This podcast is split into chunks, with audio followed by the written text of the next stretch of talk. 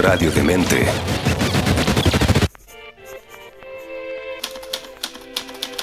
Leer, escuchar, ver, compartir, dialogar, debatir, construir. Todas y cada una de estas acciones depende de muchos, tantos factores. Y para descubrirlos, Antonella Esteves se reúne con diversos creadores y artistas para aclarar estos puntos en Cuestión de Gustos en radiodemente.cl. Proyecto financiado por el Fondo Nacional de Fomento del Libro y la Lectura. Convocatoria 2022.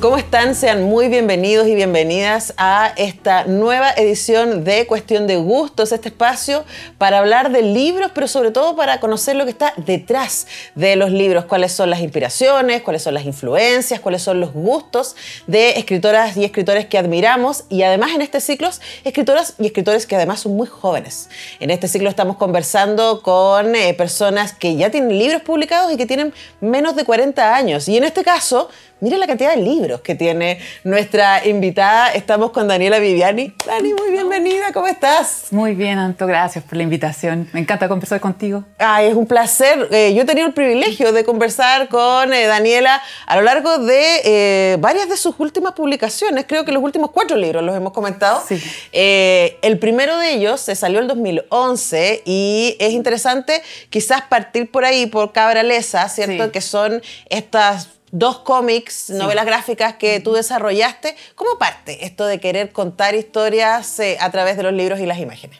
Claro, a ver, yo siempre quería dibujar, eso era mi, mi futuro. Ya era la, la, que siempre dibujaba muy bien en el curso, ¿ya? Y estaba en esa burbuja, y salí de esa burbuja cuando ya hay que entrar a la universidad, al instituto, y entré al instituto y me di cuenta de que no era la única dibujada bien, no todos. Es que para que vean eh, un poco el, el nivel de, literalmente de burbuja en el que vivía, desperté, fue todo un choque, y ahí yo empecé toda una carrera en, en tema humanidades en traducción, o sea, nada que ver con el dibujo. ¿ya?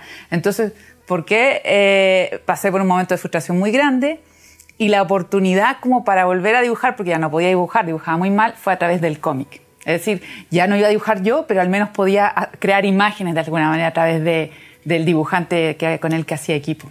Y ahí fue como despertó de nuevo ese bichito, pero por mucho rato nada ni de dibujo ni de escritura. Ese fue mi inicio. Ahora, sí. igual no te creo esa cosa que dibujáis muy mal porque tú has seguido haciendo ilustraciones y que no es tan así la cosa. Mm. Pero es interesante el ejercicio mm. de pensar sí. que a veces uno sale y uno dice, aquí la voy a romper. Sí. Y de repente, ¿cachai? Oh, pero hay otro montón de gente que hace estas cosas. Y mucho mejor. Pero ¿Mm? en eso hiciste un camino, ¿no? Y es súper interesante pensar que Claro, uh -huh. te fuiste a trabajar en traducción, pero en japonés. Sí, así es. ¿Por qué? Porque, porque era ñoña, porque el anime es fuerte en mí. No era, dijo la matuda. No, todavía, todavía. Entonces era la forma muy ingenua de seguir conectada con lo que me gustaba. Más que más lo, los japoneses son ideogramas. Entonces yo, yo decía, no, si igual estoy dibujando. Y también en Sueños ñoños, no, si voy a llegar a Japón de alguna manera y voy a dibujar o voy a crear historias. Eso fue un poco la conexión. Pero lo que me enseñó la traducción y, estar siempre eh, escribiendo de alguna manera, desde secretaria, asistente, en comunicaciones, era a obligarme a contar historias desde otro formato. Y eso me ayudó mucho después cuando dije, ya, oficialmente quiero escribir.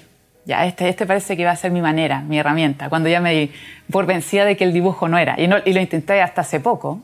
Sí, pero no, ya estoy conforme, tranquila, ya aquí me quedo. Ahora, yo sospecharía, habiendo leído todos tus libros, excepto los últimos dos que me acaba de traer, uno que salió recién y otro que está por salir, eh, que esa, esa, mirada gráfica un poco sí. del mundo es algo que igual te acompaña. Tus, sí. tus libros son siempre muy descriptivos, muy cinematográficos, sí diríamos, ¿no? Sí, eso, exactamente. Y por lo mismo, un paréntesis, ahora estoy muy, muy trabada en una novela porque es más el viaje interior emociona. ¿Y cómo, cómo es eso visualmente? No sé, así que no sé cómo escribirlo. Pero sí, todo, digamos, mis inspiraciones son, son efectivamente el anime, las películas. Yo miro y trato como puedo traducirlas en palabras. Entonces, por eso tanta referencia de libro no tengo. ¿ya? Pero también se aparece una cosa que tiene que ver con el japonés, y este es un prejuicio, Dani, que tú corrígeme. Pienso que tiene que cada vez que uno aprende un idioma, eh, uno también aprende con eso una manera de pensar, Así ¿cierto? Es, y en el sí. caso japonés, uno, yo inmediatamente pienso en los haiku mm. y en esta... Eh, pureza Sí. de, de pensamiento en el uso del lenguaje, ¿no? Así es. ¿Cuánto sientes tú que eso también te, te ha influenciado en la manera de escribir? Sí, sí, de, de- de- está. De hecho, una vez hice un taller con la María José Ferrá y me decía, ¿por qué escribes al revés? ¿Por qué los verbos los pone donde... con- eh, No sé si estaba bien, ah, pero agarraba la estructura japonesa. Y, y lo que tiene el, el japonés, claro, se fija, hay sutilezas que son muy poéticas y ojalá en palabras muy sencillas. Es la manera de ver el mundo, esta jerarquía.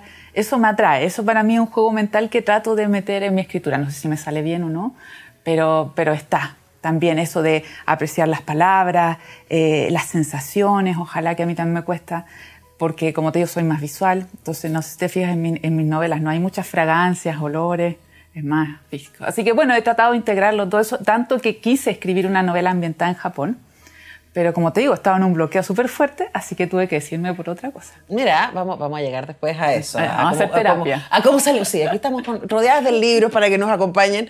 Eh, pero Daniela, finalmente en el 2011 sale tu primera, tu primera novela gráfica, Sí, exacto, ¿cierto? sí. Ca- Cabraleza. Eh, cuéntanos un poco de... ¿De dónde nace esta cabraleza que además, para los que no lo sepan, les contamos, ¿cierto? Es eh, la, el alter ego de la Dani Viviani en eh, las redes sociales. Eh, eh, claro, la cabraleza son, bueno, son cuatro chicas, una de ellas sí soy yo, o era así, le cambiamos el nombre, pero sí, y cada una aborda una temática, ¿cierto? El trabajo, otra es una madre soltera, en esos tiempos, hace 10 años, recuerdo, claro, que una protagonista también es, es- es gay. Que eso ahora, oh, es gay, ahora da lo mismo, realmente no es tema, ¿ya? Pero ahí está. Especialmente en esa generación. la- La, de, los- Especialmente. la de las protagonistas. Exactamente, y hay que también recordar que, que el dibujo es de Diego Noanim Zúñiga, él se sigue dedicando a la ilustración, sobre todo para el área de videojuegos, hicimos súper buen equipo, y esa era mi manera de contar estas historias un poco para reírme de lo que estaba pasando, porque en el trabajo no la estaba pasando muy bien, entonces mejor riamos de todas estas situaciones, seguramente no estoy sola, no le pasa solo a, a mí, y claro, esto se compartía como webcómic y había todo un tema de comentarios que regresaban, y la, y la verdad es que la pasé súper bien con la experiencia. Fue, fue hermoso, entonces por eso quise seguir haciendo cosas. Ahora, me imagino que ese salto, ¿no? Ese momento en que tú dices, bueno, esta es una fantasía mía, luego me encontré un partner aquí para que, para que es. la dibujara, pero cuando se publica en 2011, se- está entregada, Sí, ¿no? sí, claro. ¿Qué te pasó a ti cuando la cabra Leslie y sus amigas empezaron a encontrarse con lectores y lectoras? Ya, mira, ese, ese es el problema de tener expectativas muy altas, porque eran muy altas las mías. Entonces no logré disfrutar eso, porque siempre veía que faltaba. Por ejemplo, para el lanzamiento, yo junté a 100 personas en el, en el Centro Cultural de España. Estaba caleta, lleno. es caleta para mucho, lanzamiento. ¿Cierto? Pero yo pensaba que era poco. Como, eh, veía que había fallado. Ah, no, esto no les fue muy bien. O, por ejemplo, que el primer libro se agotó. Igual eran mil, mil ejemplares, pero también para mí era como, ah, chuta, la estoy haciendo, algo está pasando. Así. Esto de después lo pude ver, pero en el momento para Pero mí. hija. Sí, pero amiga, sí, por favor.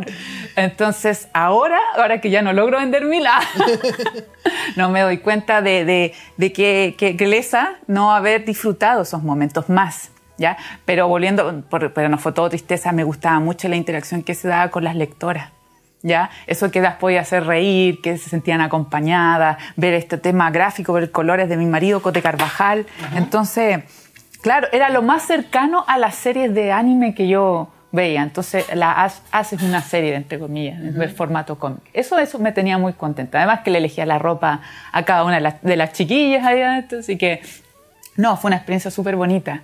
Pero eso, verlo, verlo, para mí es muy importante que salga el libro. Y he tenido la suerte que todo lo que he escrito ha, ha salido impreso. Sí. Claro. Sí. Y además también muy cercano a ti, ¿no? Porque después de, de las dos cabralesas, esta es la segunda. sí, es la segunda, eh, vino maldita jefa que ahora me acabo de dar cuenta que la tengo prestado. Devuélveme el libro. Oye, que le presté maldita jefa.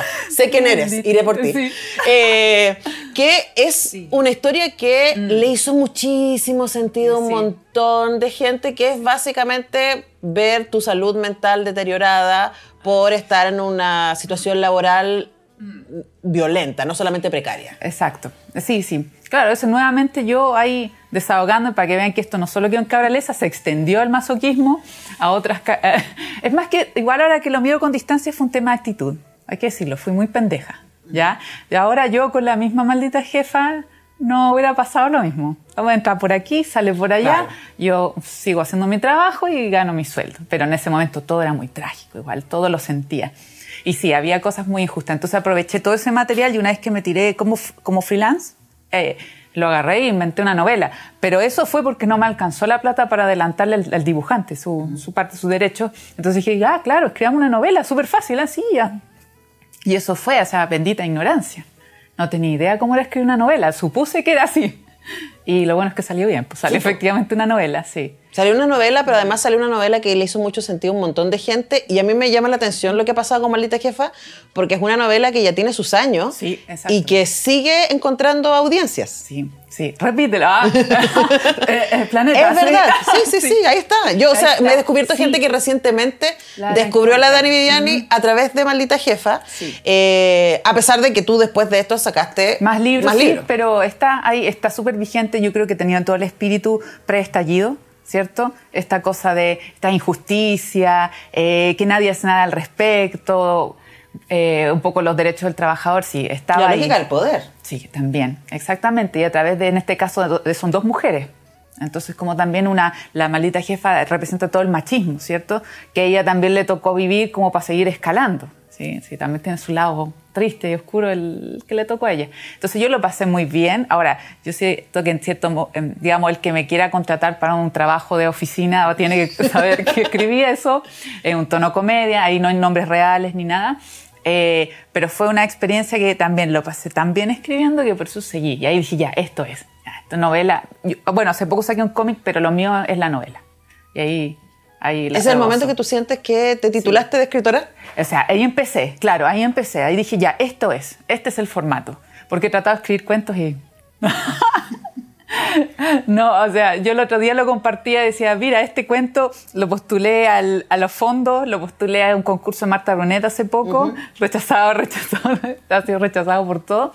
Eso no quita que no pueda seguir escribiendo cuentos, pero no, parece que no le pego mucho a No en este momento. No en este momento. ¿Quién sabe?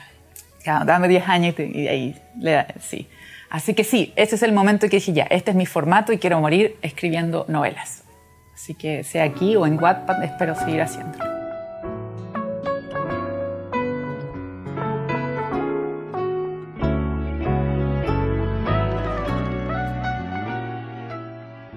Daniela, hablábamos del momento en que tú dijiste, ya, ok, puedo dedicarme a hacer esto. Sí. Lo he superado. Sí, ya, listo. Luego, una pregunta que a mí siempre me, me llama mucho la atención de los escritores y escritoras, ¿de dónde vienen las historias? Porque después de eso te lanzaste con esto, que es como, no, no, sé si lo pensaste, salió esto primero, ¿no? Sí, salió eso Que es Luisa, 1912, feminista del Chile Centenario, que es una novela de época, eh, protagonizada por Luisa Clementina, que es una niña bien de una familia de muchísimo dinero, que vive en el centro de Santiago, porque ahí vivía la gente de muchísimo dinero, eh, en esas tremendas casonas, eh, a principios del siglo pasado, y ella quiere ser libre. Por algún momento descubre que hay un mundo más allá de esta vida social a la que ella está confinada, porque además ni siquiera puede estudiar mucho, ¿no? No puede estudiar y es solterona. Acuérdate. Y es solterona porque además... A, los, a, los 23 A los 23 solterona. Ojo, que a mí, a esa edad, mi abuela me dijo que se me estaba yendo el tren. ¿En serio? Ojis. Todavía hay abuelas que dicen esas cosas, ¿no? Bueno, y en este libro aparece un personaje que va a ser clave para Luisa, eh, que es Víctor, que le va a ayudar muchísimo a que ella efectivamente pueda cumplir su sueño de estudiar, ¿no? Estudiar, sí. Y luego sale Víctor, en donde conocemos la historia cinco años antes, ¿cierto? Sí, De dónde salió Víctor y cómo llegó a ser Víctor el Víctor que conocimos acá. Así es. Ahora, las novelas se pueden leer juntas o por separado. Yo imagino que se puede leer esta antes de leer esta. Yo las leí como salieron, esta y esta después. Eh, o sea, Luisa primero y, Víctor después. ¿Venían? ¿Las pensaste juntas? Eh, o sea, es que con este tema de las grandes editoriales tú no sabes si te van a publicar. Entonces uno va como viviendo el momento. Escribí Luisa y después cuando me dijeron, eh, y propuse la, la siguiente y, y, ahí recién empecé a inventar Víctor. Así que también ahí me pillé con la, como con la responsabilidad, yo a Víctor mencioné en su historia muy poquito. Sí, él viene de La Pampa, sufrió todo este tema de la matanza de Santa María, listo, fin. Y de eso tuve que inventar toda una novela completa. Pero no, nunca lo pensé, era el momento. Me aprobaron una, genial, lo escribimos. Después la otra, ya. Y ahora me aprobaron la tercera de la serie, que como tú bien dijiste, son independientes, así que se puede empezar por cualquiera, por una o por la otra. Claro. Ahora, quienes leímos Luisa, por supuesto que Víctor nos da muchísima curiosidad. Sospechábamos eh, algunas cosas eh, que luego vamos a descubrir que son ciertas, ¿no? Sí. Así como, mm, este personaje es mucho más complicado de lo que parece. Así es. Básicamente. Exactamente. ¿No? Pero tengámonos un poco en Sí. Luisa. En ¿Por qué te pareció interesante contar esa historia? Eh, yo creo que todo esto fue porque me empecé a obsesionar con Teresa Bilsmont, que vivió en esa misma época. a hablar de ella en un rato. Sí, ahí vamos a empezar con esa terapia también. Eh, y al leer su biografía, la de Ruth González Vergara, claro, volví a entrar en, porque no me acordaba que me gustaba tanto esa época, volví a entrar en todo esto de la Belle Époque. Y con eso eh, se me empezó a ocurrir esta idea. Pero originalmente yo quería hacer un cómic sobre Teresa Bilsmont. Eh, ese no me lo aprobó la editorial. o sea, me dijo, claro, termínalo y hablamos. Chuta, y tú sabes que terminar un cómic hace uno o dos años. Fácil. Entonces yo dije, no, nuevamente no, no tengo la paciencia para eso, pero sí me gustaría inventar esta historia. Esto salió así como muy, eh, primero una historia de amor. Y después dije, no, que fome amor, mejor vámonos a la... Que esta pro- fome el amor. que fome el amor. no, qué cliché el amor. Y por eso fue la historia de, de Luisa, que Aunque hay amor en Luisa, sí, por supuesto, pero pero no es el típico. no es, no es- no es lo típico. De hecho, eso es un problema en esta tercera novela. Eh, bueno, me, me empecé a enganchar porque empecé a leer revistas de la época y no podía creer cómo las mujeres vivían ahí, cómo eran, lo que pensaban. Y eso me fascinó tanto que de ahí salió todo. De hecho, creo que ha sido el libro que más fácil he escrito. La pasé excelente. Eh, con Víctor ya empecé a sufrir un poco más, porque eso es una historia que es más, más densa, ¿cierto? Tienes más drama. Por mucho que haya humor, igual la historia de Víctor es bien más compleja. Pero con la de Luisa la, la pasé súper bien. O sea, para mí siempre es importante que haya humor. Que no, no que el lector entre y se vaya hundiendo y se deprima y salga peor. No. Ojalá que haya una luz de esperanza. Tu humor, igual Daniela, tiene que ver con la capacidad que tienes tú como autora de querer a tus personajes y al mismo tiempo reírte de ellos. Sí. Eh, porque, Mm. bueno, Víctor es más, más atinado, pero, pero Luisa es muy pastel. Entonces, bueno, y la protagonista de la novela siguiente también es bastante pastel. Sí, sí. Entonces tiene esta cosa como de, eh, de la manera en que tú construyes personajes que es desde ahí que viene el humor, ¿no? Mm. De que hay cariño, tú no te estás burlando de ellos, pero los de alguna manera expones su, Su- su- sus defectos. fragilidad. exactamente. No, para mí es importante, eso lo hace ser humanos. ¿Ya? No, en- como dices tú, no a un punto de que estoy odiando a mi personaje, pero sí son un poco torpes, hay que decirlo, le pasan cosas, meten la pata, a mí también me pasa. Ahora, en el caso de Luisa, también tiene que ver con una mirada de época. O sea, hay cosas Sí. que a nosotros nos resultan graciosas o que nos parecen así como no te puedo creer Eh, sí. que una mujer eh, de esta Claro. edad pensaba estas cosas. Pero hay una infantilización profunda de Sí. las mujeres de clase en esa época. Así es, eso es. Y ese asombro es el que trato de, de plasmar en el personaje, para que también te pase lo mismo. Pero porque nosotros, claro, ya estamos 100 años después, podemos comparar, podemos ver toda la imagen. Por eso yo creo que pa- para mí es más fácil viajar al pasado que escribir algo, no creo que haga algo futurista, por ejemplo. Nunca. No, no sabemos. ¿Esto queda grabado? ¿Ah? Después te voy a Ah, mostrar unos años y te voy a decir, sí. ah, ¿viste? ¿Te acuerdas Sí. cuando me dijiste? Pero también hay en, en ese ejercicio ¿no? de viajar al pasado, ayudarnos a entender cómo llegamos hasta acá. Porque con ese trabajo histórico a mí me pasan dos cosas. Por un lado, es reivindicar a dónde hemos llegado. Por ejemplo, al enfrentarnos a una votación, ¿no? Poder decir, bueno, hubo mujeres que dieron la pelea durísima y contra Ajá. todo para que yo pueda ir a votar. Por Al- ejemplo, Algo ¿no? que nos parece tan obvio. Sí. Claro, o estudiar, como, Sí. es, como el caso de Luisa, ¿no? Así es, así es. Había mujeres que estudiaban en esa época, pero eran mínimas, eran casos especiales. La, la familia no te criaba para, para estudiar, no era un fin, era casarse. Entonces, por eso tenemos esta protagonista que tiene este vacío porque no ha podido cumplir con su deber. O sea, cumple 23 años, no se ha casado, entonces está fallando. ¿Qué hago? ¿Me me- ¿Se mete a monja o...? Ese es un poco el dilema. Y eso que nos parece casi una caricatura era verdad, era así. Entonces, eso es lo que me gusta plasmar en las novelas. Con Víctor también pasa, pero por, por otro, otro tipo de búsqueda, ¿cierto? Y con la que estoy escribiendo ahora eh, eh, estoy un poco enredada porque estamos hablando, ¿cierto?, de un tema más de, matrimonio. Que suele ser como el fin de las novelas. Se casan y, aquí es como, no, pues a ver cómo hacemos. No, que- se empieza la Ahí cosa de verdad, po. Exactamente. Bueno, pero antes de ir al futuro, Sí. me quiero todavía que detener un, un Sí. momentito en Víctor, eh, porque ahí hay dos grandes temas sociales que están en esa novela a través de este personaje, ¿no? Uno tiene que ver con la diversidad y a mí me, me dio mucho gusto como cuando salió ese libro, a ti te invitaron muchísimo de organizaciones de diversidad sexual para que tú compartieras esto. Y eso no es tan evidente para una mujer heterosis hoy día. Mm, No, no, tienes razón. Y no, es- no, se, da, no se da mucho. ¿ya? A mí me. Mira, yo no sé si fue tanto pero lo que sí ha pasado y muy bonito que ya pasaron como dos años de ese libro y ahora efectivamente tengo lectores de toda la diversidad. Ahora, sin que no, no son entrevistas, sino que son reseñas. Se pasaron la data entre ellos. Sí, exactamente, exactamente. Eso me, me, me enorgullece mucho. Y, y, claro, me encantaría conocer más sus opiniones todavía, pero eso, porque en este mundo editorial tu libro sale, dura un mes en novedad y después se va. Hay demasiado título. Entonces que después de uno o dos años sigan hablando de tu libro, me parece maravilloso. Claro que sí. Ahora, está todo ese tema que para una mujer heterosis lectora como Exacto. yo, también fue como, wow, qué, qué tremendo el viaje de este personaje, ¿no? Eh, y por otro lado está el viaje temporal. O sea, tú te enfrentas a la matanza de Santa María de Iquique, que es probablemente una de las escenas más horrorosas de la historia chilena, eh, como momento específico, ¿no? Sí. Eh, y tú explicas cómo llegamos ahí. También. Sí, todo el proceso. Contemos un poco también de cómo fue tu proceso de investigación para poder escribir. Claro, a ver, al principio fue todo YouTube. no, en serio, que para mí es muy importante estar en el lugar, pero no tenía los recursos, entonces ya Humberstone, que es donde está en la Pampa, y viajar, meter, tratar de meterme por las casas, eh, qué decían los relatos de las personas que iban por allá y también toda la documentación histórica. Entonces tratar de mezclar esas dos cosas, las, las cartas de, de, de, las personas de la época y de eso tratar lo más, lo más posible de cómo era vivir ahí. Después pude viajar, viajar y creo que recorrí Humberton en como dos horas corriendo, así, para aprovechar y sentir, oh, el cielo es así, la, la tierra, todo. Y investigar, investigar, pero qué increíble que, sobre todo porque tocó un poco pandemia ese, ese libro, eh, tratar de viajar literalmente con la imaginación, con lo que te da Internet y lo otro tratar de recrearlo que fue muy bonito. Yo no tenía idea de, la, de todo el proceso de la pampa, de la huelga, del salitre, muy por encima. Ahí lo aprendí todo. Pero ahí está cuando se nota que uno tiene ganas de decir algo, ¿ya? Porque te salen solo las ganas de estudiar, de investigar, de escuchar, de ver un montón de videos, de documentarse.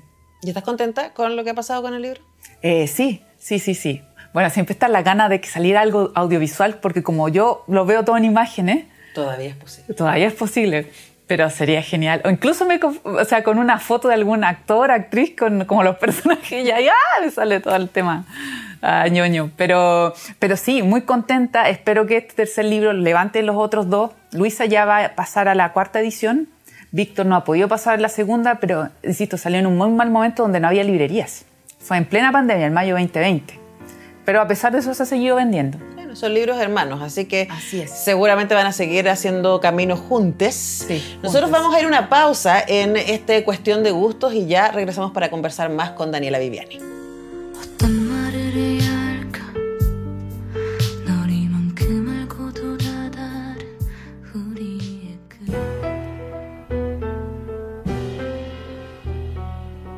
Continuamos haciendo cuestión de gustos y en esta sección nos tomamos un café con nuestra invitada Daniela Viviani para hablar de los placeres, de los gustos. Uh -huh. Y estuvimos hablando antes de, tu, de lo mucho que tú sientes que te ha influenciado la cultura japonesa, ¿no? Y uh -huh. obvio que te tengo que preguntar por sí. cuáles son tus películas, tus animes, tus mangas favoritos, hentai, sí. incluso si nos quiere contar. Claro. ¿Qué ah. hay ahí? Cuéntanos todo. bueno, de, de, uh, el tema anime está lo de Sailor Moon, que ya es vintage. De hecho, Sailor Moon volvió a salir, la hicieron todo de nuevo, salieron las películas, etc. Ya, eso, eso lo disfruté mucho. También un manga que se llama Nana, que es de una chica que quiere ser cantante, lo estoy resumiendo muy así, pero es la primera vez que veía una teleserie en manga y me encantó. ¿ya? Y ahora la ñoñez que estoy en, en, Kendo, estoy practicando Kendo, pero llevo dos meses, así que... ¿Qué es el Kendo? Cuéntanos. El Kendo, muy por encima, bueno, es un arte marcial, se podría resumir como una esgrima japonesa, de la espada de bambú. Y, no, eh, es, a ver, es un ejercicio para que haya un tema de a ver, tú tienes que concentrar la, la energía, el, el, espíritu en el golpe, ¿ya? Es, es para, para que, es que, ¿sabes que Me cuesta definir el Pero imagino kendo. que es un arte marcial sí. de mucha contención. Sí, o sea, es como de que... mucho control sobre tus movimientos. A mí me parece más como una meditación de repente, uh -huh. más que un deporte. Claro, como que primo del tai chi. Porque a pesar de que es muy violento, no, solo te se va a contar el punto en que tú lanzaste el grito correcto, el golpe y fue con fuerza. ¿ya? Por eso cuando ustedes ven tal vez algún, ves un, un, partido de kendo, un encuentro, tú ves que se van a dar de palos, pero solo uno es un punto. Ah, ¿Ya? ¿ya? Sí, lo estoy resumiendo de manera muy newbie, muy, muy bruta, pero eso, llevo dos meses, lo estoy disfrutando, me encanta, me duele todo el cuerpo. y ya estoy juntando mis pesos para comprarme la armadura. Porque tú Ah. sabes, no llegar y pegarse así como, como estamos, no. Es todo un- el, el bogu, eh, todo lo que es la protección de- del- del estómago, también aquí como una faja, por decirlo así, para que cuando recibas el golpe oye, no te duela, porque Claro. igual te están pegando con espada de bambú.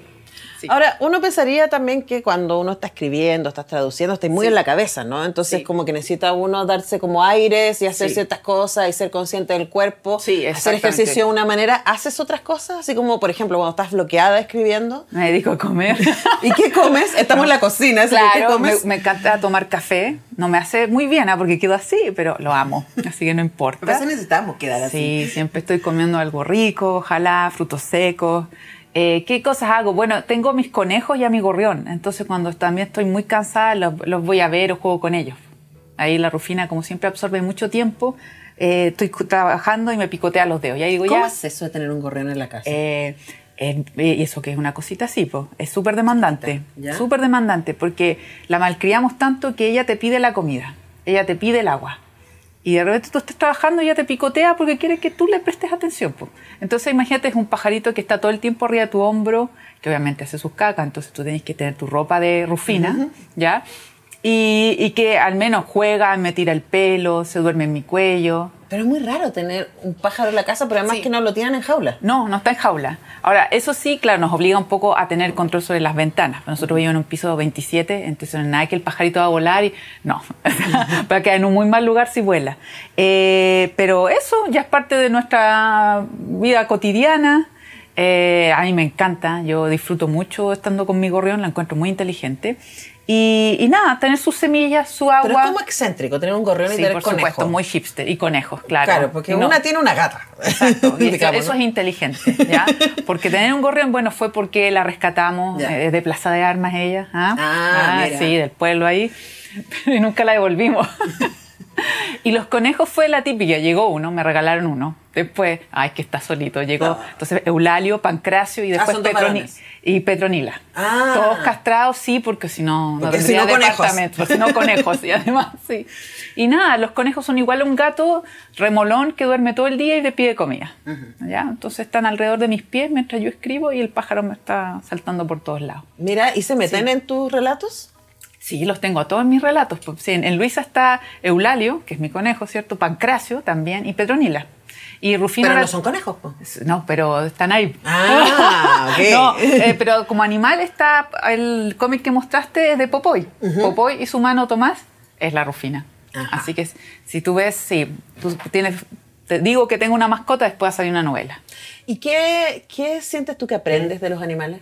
Eh, sus procesos es un tema también como de meditación, que porque obvio, dicen que no tienen expresiones en la cara, pero yo empiezo a leer qué tratan de decir.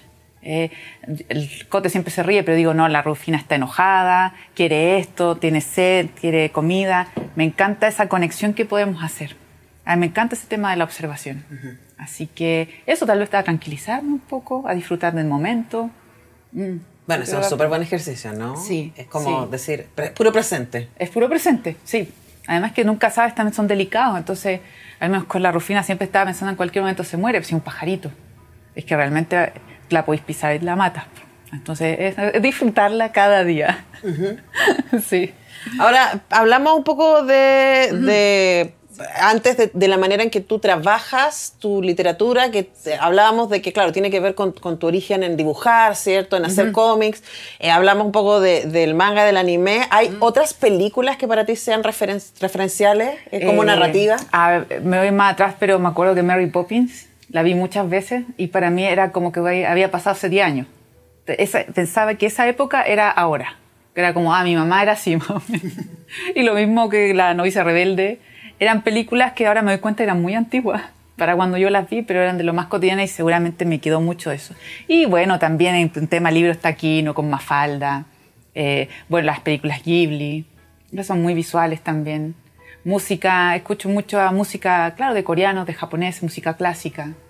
¿Y cuando escribes, escuchas música? Sí, sí, ¿Qué claro. escuchas? Es que ¿O tienes bandas sonoras para Exa- libros? Exacto, la- la- las escenas tienen una canción y esa la puedo escuchar por cinco horas. Pero ¿Y que los ponías en luz? Sí. Mira. Y, después la- han cumplido cinco horas. No, y después cuando terminas el libro, ¿vuelves a escuchar las canciones? La, eh, sí, la escucho y está todas las palabras. po. Me acuerdo hasta la escena que hice aquí y allá. Porque como soy visual es la más forma más, más rápida que tengo para ver una película. Mira, y Sí. a ver, nómbranos alguna canción que esté A vinculada. ver, pero son cosas muy ñoñas. Hay una canción que se llama... Tú- el- Tú el- sigues pidiendo disculpas por ser ñoña. Sí, Tú no sabes es que, en que- este es lugar que son- nosotros celebramos la ñoñez. Claro, son referencias. Es que hay una canción que es el- el- la canción de cuna de Isabela, que era de un anime que se llama The Never Promised Land, me parece. Y es la, la música final, es la canción final. Y esa es para el final de Teresa Bilsmont. Y esa, como te digo, hay un loop de cinco horas y ese lo escucho escribiendo. Porque esa eh, siento que tiene la sintonía para lo que trato de, de escribir. Son canciones que me llegan, ¿ah? Porque te tienen que conectar. No es como voy a elegir esta canción. No, te llega esa canción y ahí te pones a... Te ponen en el estado Sí, anímico. ¿Qué es, qué es esa canción? Así ya, la, la guardas, por eso suscripción a YouTube, obvio, porque para mí es justo y necesario. Me alimento de las canciones que voy escuchando todo, todo el día. No tienen por qué tener letra, ¿eh? simplemente es la melodía. Mira, Mm. excelente. Pues vamos a escuchar algo de eso ahora. Nada, pero es muy triste. muy bien.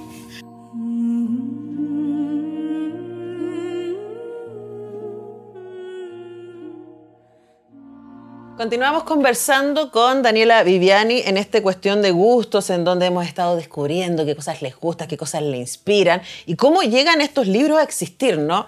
Eh, nuestra última conversación previa a esta fue por este libro, En los eh, sueños de Teresa Bilsmont, que es un libro que quizás mezcla lo que habías hecho antes, ¿no? Sí. Porque es al mismo tiempo un viaje al pasado, pero desde el presente. Aquí tenemos una protagonista que empieza a alucinar, literalmente, con Teresa Bilsmont. Y a través de sus alucinaciones, que ella no sabe quién es esta persona, empieza a descubrirla, ¿no? Eh, ¿Por qué te obsesiona Teresa Bilsmont? No sé. Todavía. Lo peor es que ya pasó ese libro, ya tiene cuánto. ¿Va a cumplir un año? Y sigo a ese. Estoy leyendo la novela de Gustavo Almacea, su, su marido, y, y que para adentro un poco. Eh, en fin, no- ¿por qué? No sé. Como todos los que son, estamos obsesionados con Teresa, llega a tu vida, lees un- su- sus poemas y que, hay, y que hay mal. Ves la foto y listo. Ahí, ahí entraste en la pasta, no puedes salir después. Pero bueno, porque es una mujer, aparte de que es muy bella, muy talentosa, muy incomprendida, tiene una, una historia de, de novela, ¿ya? Y, y está como ese duelo de todos que murió muy abruptamente. Sí, eh, pues, se dice que fue por un exceso de veronal, que era el medicamento que ella tomaba para dormir, pero cuando ya lo consumes por mucho tiempo, y además que es un medicamento tóxico que ya descontinuaron claramente, eh, cualquier dosis te podía matar, ya, cualquier exceso, y eso le pasó a ella. Entonces, eh, para mí siempre, bueno, una vez que ya conocí su historia, me dolió mucho que, que muriera así, sola, ¿ya? Entonces, es, en la novela es la forma que tengo como para consolarme de que hubo alguien ahí cuando ella estuvo en esos momentos más tristes. Claro, que es la personaje del presente, ¿no? Que- Exactamente, que- Elisa. Usted tiene que leer en la novela para entender cómo es posible que eso suceda. Sí, sin drogas. ¿ah? Es sin droga, no. Sí. Es una cosa muy rara finalmente este salto en el tiempo, pero finalmente te da las posibilidades la literatura de poder jugar en ese sentido, ¿no? De poder hacer esos saltos y poder decir, ¿y qué pasaría si una adolescente contemporánea se encontrara con... Ver como un fantasma. Yo lo pongo como que ya, claro, estoy viendo fantasmas. Después dice, eh, pero a la vez esta escritora también está viendo una persona. Sí, po. Pero eh, lo que, la diferencia es que Elisa ve a esta Teresa todo el tiempo, como, como nos pasaría con un fantasma. Mientras que Teresa ve a Elisa en sueños. Cuando Teresa duerme, ve a Elisa. Por eso, como nos pasa a todos al despertar, recordamos la mitad de lo que tenemos. Pero hago el juego para que tú creas que Elisa influye de alguna manera en la vida de la- de la escritora. Y así es como te voy contando la historia de Teresa. Así que no sé si resultó mucho el recurso, pero ahí está. No, sí resulta, resulta y también pasa que a, a Elisa le empieza a tomar una nueva eh, mirada respecto a su propia vida y a las posibilidades que tiene como mujer joven en el Chile contemporáneo al darse cuenta de todo lo que Teresa no tuvo. Así, así es, e- e- efectivamente. Es Elisa la que le habla de divorcio a Teresa, supuestamente todo esto como esta, esta conexión onírica. Eh, le dice que las mujeres trabajan, que pueden separarse, que incluso hay hombres que son los que cuidan a los hijos. Todas esas conversaciones que a Teresa tanto le hicieron falta en su momento.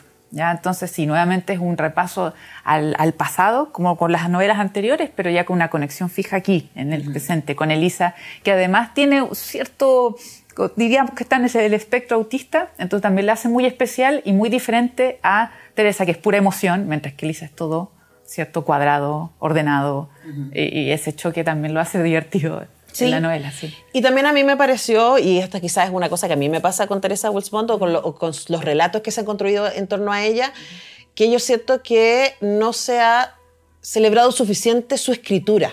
Sí. Que no hemos quedado en que era tan hermosa Sí, y que su vida sí. fue tan terrible, que le quitaron a los hijos y que estos hombres que la abandonaron y bla, bla, bla.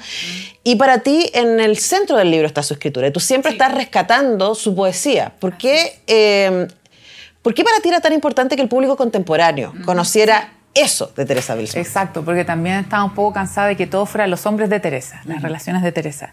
Eh, la, la película que existe es buena, pero tiene mucho ese tono. Y eh, mucha gente ha llegado a Teresa por, le- por la película. Entonces, como lo- lo- la nueva generación viene más fresca, qué sé yo, quería que si por algún motivo llegaran a conocer a Teresa, ojalá fuera con esta introducción en la novela en que son sus obras y cómo las cosas que le pasan van influyendo en esta escritura. Sí, eso es que yo siempre he sentido que tengo una deuda pendiente, esto es muy místico, qué sé yo, pero, pero ya, lo escribí, entonces quien llegue a Teresa va a tener ese punto de vista. Y ojalá eso sirva para que se compre todos los libros. Alquimia Edición está sacando todos los libros, los cuentos.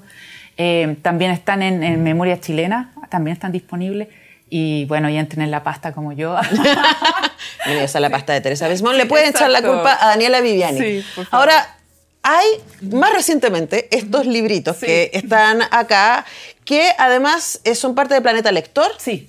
Eh, o sea, están enfocados en un público eh, infantil, Infantil. derechamente. Sí. Uno eh, para mayores desde 8 años Sí, y otro desde 6. Sí, y. Mm. este, el que tengo acá, Paz Guerra Cruels, acusada de bullying, está hace como nuevecito, nuevecito. Sí, sí. ¿Qué te dio por escribirle a Les Peques? Ah, es que yo sí soy muy pendeja. Perdón. Sí, eh, tengo ese espíritu. Yo creo que cuando más fácil escribo es para niños. Sí, yo lo disfruto, es solo que, bueno, la típica, a que no le hicieron bullying, a mí también, qué sé yo. Entonces quería ver, eh, la historia de Paz es tomar cuando alguien es el que hace bullying. ¿Cómo se siente? ¿Por qué lo hace? Entonces Paz jura que, lo está, que es muy chistosa, ya que todos le celebran las cosas que hace, hasta que la ponen condicional y ahí su mejor amigo Simón le empieza a hacer terapia.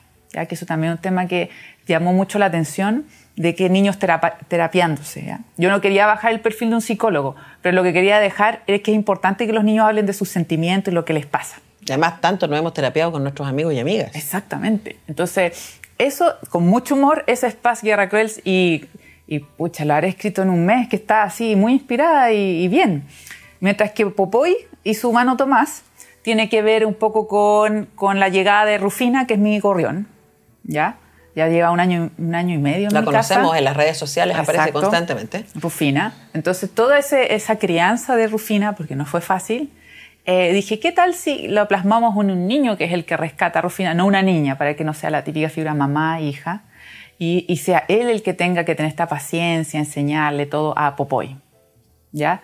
Eh, y salió muy bonito el cómic y, y todavía no está a la venta, de hecho, una primicia ahí, lo que estamos viendo. Bueno, eso es cuando estamos grabando esto, pero a lo mejor cuando ya estemos Ah, ya ahí, está. ustedes estén Va viendo este programa una y otra vez, ya van a saber, oh, mira, Mira, ah, la, sí. la- la Dani nos contó Sí. de Popoy y su humano Bueno, Tomás. Tomás, antes de que saliera a la venta, yo lo mostré aquí, porque tengo aquí la, la primicia. Y para cerrar, entonces estás peleando con un libro ahora. Estoy peleando con eh, la tercera parte de la serie, de la ficción histórica. Sí. Sí. Y tengo que entregar. tengo que entregar. Pero es que es más complejo porque, ¿sabes que Ya no es. Cierto que todo tiene un, un- un tema de justicia social, ¿sí? Ya, esto es relación de pareja. Entonces, es mucho más difícil agarrarse de elementos que te apoyen la historia, sino que es un conversar, son problemas, claro, de comunicación, es un tema de... eh, es que no quiero hacer spoiler, pero Víctor se muestra como un personaje muy seguro, ¿cierto? Sí. Y todo eso se derrumba. Sí, ¿ya? pues igual sabes. Igual, igual se Nadie sabía, ¿no? es tan seguro. No, nadie. Además que otra cosa ya es, es convivir en pareja, ¿cierto? Sí. Que tiene sus desafíos. Y por otro lado tenemos a una Luisa que es enfermera, ¿cierto? Pero tampoco está tan convencida con lo suyo. Entonces están estos dos conflictos que se juntan como en la vida real y tienen que sortearlos. Ahora me encanta la idea de que eh, no hay finales felices, ¿no? O sea, que, que- exacto, que el que final no feliz se así, construye sí. todos los días y que estamos en eso. Exactamente. Así es que, el libro. Dani, Sí. vamos a seguir conversando y prontamente, seguramente me vas a estar contando de tu nuevo libro y yo ya lo voy a haber leído y vamos a poder comentarlo y recomendárselo a quienes eh, nos ven y nos escuchan en esta cuestión de gusto. Muchas gracias nuevamente por conversar conmigo. Gracias, Anto. Lo pasé súper bien. Y nos despedimos hasta la próxima vez. Qué agradable es saber que a quienes seguimos o admiramos, Comparten sus gustos y preferencias. el contenido que los define lo ponen a tu alcance. Y Antonella Esteves, lo prepara para digerirlo con una buena conversa y música. porque al final, Todo es cuestión de gustos. en Radiodemente.cl